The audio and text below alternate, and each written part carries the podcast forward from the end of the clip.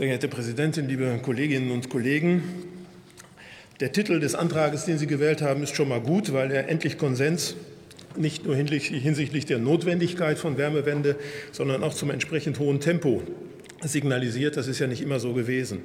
Der erste Absatz Ihres Antrages ist aber nicht nur eine richtige Beschreibung, sondern Herr Dr. Meister ist auch ein Geständnis von Versäumnissen, nicht nur Ihrer Versäumnisse, aber auch eben Ihrer, aber auch Ihrer, aber auch Ihrer Versäumnisse und das über einen längeren Zeitraum. Um das zu verdeutlichen, wir haben von 1990 bis zum Jahre 2020 in 30 Jahren von 210 Millionen Tonnen CO2 auf 120 reduziert. In 30 Jahren. Jetzt nehmen wir uns acht Jahre vor bis zum Jahre 2030, um von diesen 120 auf 67 Millionen Tonnen zu kommen. Das heißt mit anderen Worten ein Tempo, das vielleicht gar nicht so nötig gewesen wäre, wenn früher auch die Zeichen der Zeit erkannt worden wären. Sie waren ja beteiligt.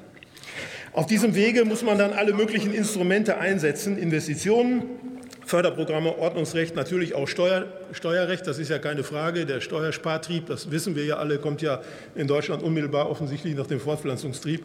Das scheint also eine besonders hohe Bedeutung zu haben. Das hat mal ein Finanzminister gesagt, kommt nicht von mir. Und Länder und Kommunen spielen dabei auch eine große Rolle. Und deswegen will ich an dieser Stelle auch noch mal sagen, dass die kommunale, dass die kommunale Wärmeplanung von besonderer Wichtigkeit ist die jetzt schnell begonnen werden muss, die auch übrigens äh, jetzt in der konkreten Vorbereitung ist, weil in den Kommunen äh, muss die Wärmewende erfolgreich umgesetzt werden. Lange Zeit war ja Wärmeversorgung des privaten und öffentlichen Wohnungsbaus vor allen Dingen nur kostenorientiert und überhaupt nicht klimaorientiert. Und das ist auch eine Erkenntnis Ihres Antrages. Das kann ich nur begrüßen. Und das Bündnis für bezahlbaren Wohnraum hat auch festgestellt, der Wohnungsbau kann nicht mehr geplant und durchgeführt werden, ohne dessen Auswirkungen für das Klima und die Umwelt mitzudenken. Marktkräfte alleine haben es eben nicht geschafft. Das muss man deutlich sagen. Ihr Antrag, Herr Dr. Meister, er, er enthält ja nicht nur bereits Erledigtes, da komme ich vielleicht gleich darauf zurück nochmal, sondern auch Vorschläge, über die man im Rahmen der Beratungen des Jahressteuergesetzes noch weiter reden sollte. Das ist auch in Ordnung. Und äh, auch Überraschendes. Zum Beispiel die Forderung nach der Sonder-AV für den Mietwohnungsbau, die jetzt mit klimapolitischen Zielen verknüpft wird. Das war ja in der Vergangenheit für Sie überhaupt gar kein Thema. Ich finde es aber gut, dass das passiert und dass Ihnen Klima- und Energiefragen jetzt neuerdings sozusagen besonders wichtig sind. Das in eine zeitlich befristete Sonderafa zu packen, das ist in der Tat, das ist in der Tat eine, eine, eine Neuerung, äh, die man nicht so ohne weiteres erwartet hätte, über die man weiter diskutieren muss. Allerdings ist das klimapolitisch ziemlich ohne Ambition. Sie bleiben beim ER 55 Level und ohne sozialpolitische Steuerung. Denn denn Anschaffungs- und Herstellungskosten von bis zu 5.000 Euro pro Quadratmeter sind ja nichts anderes als nur der Nachvollzug einer Preisentwicklung ohne jedweden Gestaltungsanspruch für bezahlbares Wohnen und bezahlbares Bauen. Dieser Verzicht auf Gestaltung übrigens, das ist wichtig für Sie, Herr Dr. Meister, und für die Kolleginnen und Kollegen von CDU, CSU. Dieser Verzicht auf Gestaltung war übrigens eine der Ursachen für das Wirrwarr, was Sie gesprochen haben, angesprochen haben, das Peter Altmaier hinterlassen hat. Deswegen ist es sozusagen mit viel Geld aus dem Ruder gelaufen, mit viel Geld aus dem Ruder gelaufen, ohne die entsprechende Wirkung entfaltet zu haben.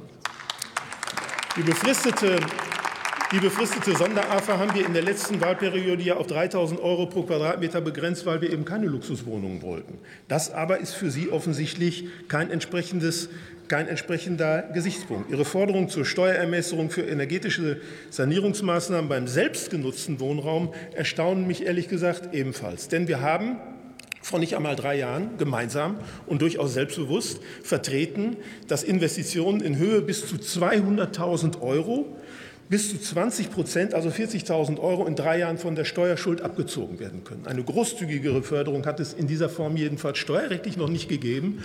Und das wollen Sie jetzt verdoppeln. Warum eigentlich? Warum nicht verdreifachen?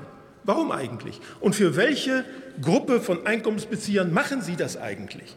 Das heißt mit anderen Worten, Sie haben Leute im Blick, die eigentlich aus einer, anderen, äh, aus einer anderen Veranlassung und Herausforderung diese Aufgaben wahrnehmen müssen. Tun sie aber nicht.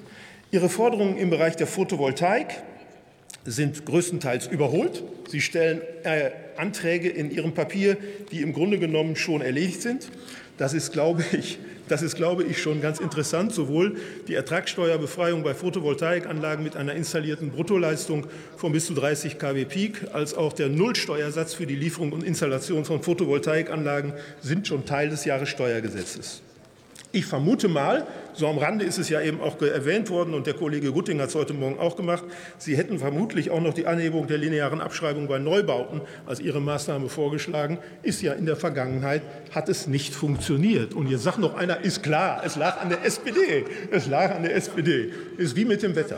Ist wie mit dem schlechten Wetter. Ja, ist schon klar. Aber ihr habt es einfach nicht hingekriegt.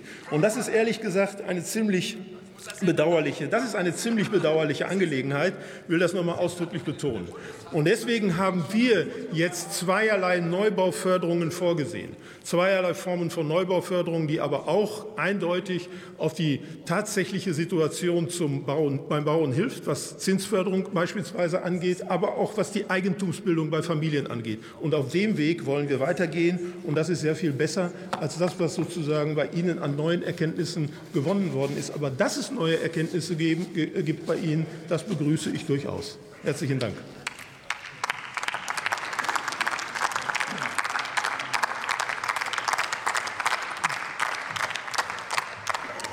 Das Wort hat der Abgeordnete Jörn König für die AfD-Fraktion.